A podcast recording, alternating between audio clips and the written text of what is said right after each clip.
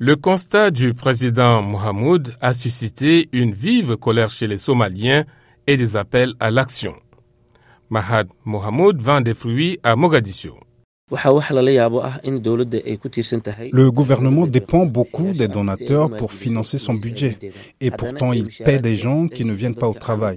Les fonctionnaires fantômes doivent être contraints de rembourser leur salaire et être jugés pour corruption et abus de confiance publique. Le budget 2023 de la Somalie se chiffre à 930 millions de dollars, les deux tiers devant provenir des donateurs. Deka Elmi, une jeune femme titulaire d'un diplôme universitaire, exhorte les dirigeants somaliens à sévir contre les fonctionnaires fantômes. Le gouvernement paie plus de 3500 personnes qui sont absentes de leur lieu de travail, alors que des étudiants diplômés sont au chômage. Le président et le premier ministre doivent agir de toute urgence à ce sujet. Le président Mohamed s'est exprimé sur le sujet alors qu'il s'adressait à des responsables gouvernementaux durant la prière du vendredi à la mosquée de la présidence. Le système de contrôle biométrique de gestion du temps et des présences du gouvernement indique le nombre d'employés présents. La machine ne ment pas, mais indique qui appose son pouce dessus. Les fonctionnaires sont plus de 5000, mais seulement 1500 sont présents.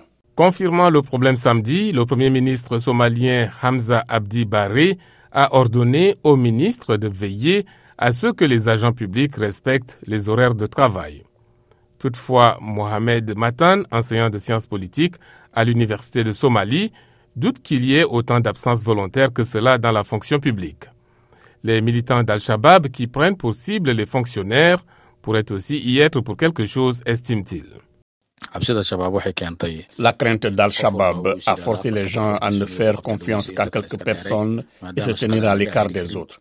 Toutefois, les fonctionnaires ne pouvant pas être licenciés, cela les amène à ne pas prendre leur travail au sérieux.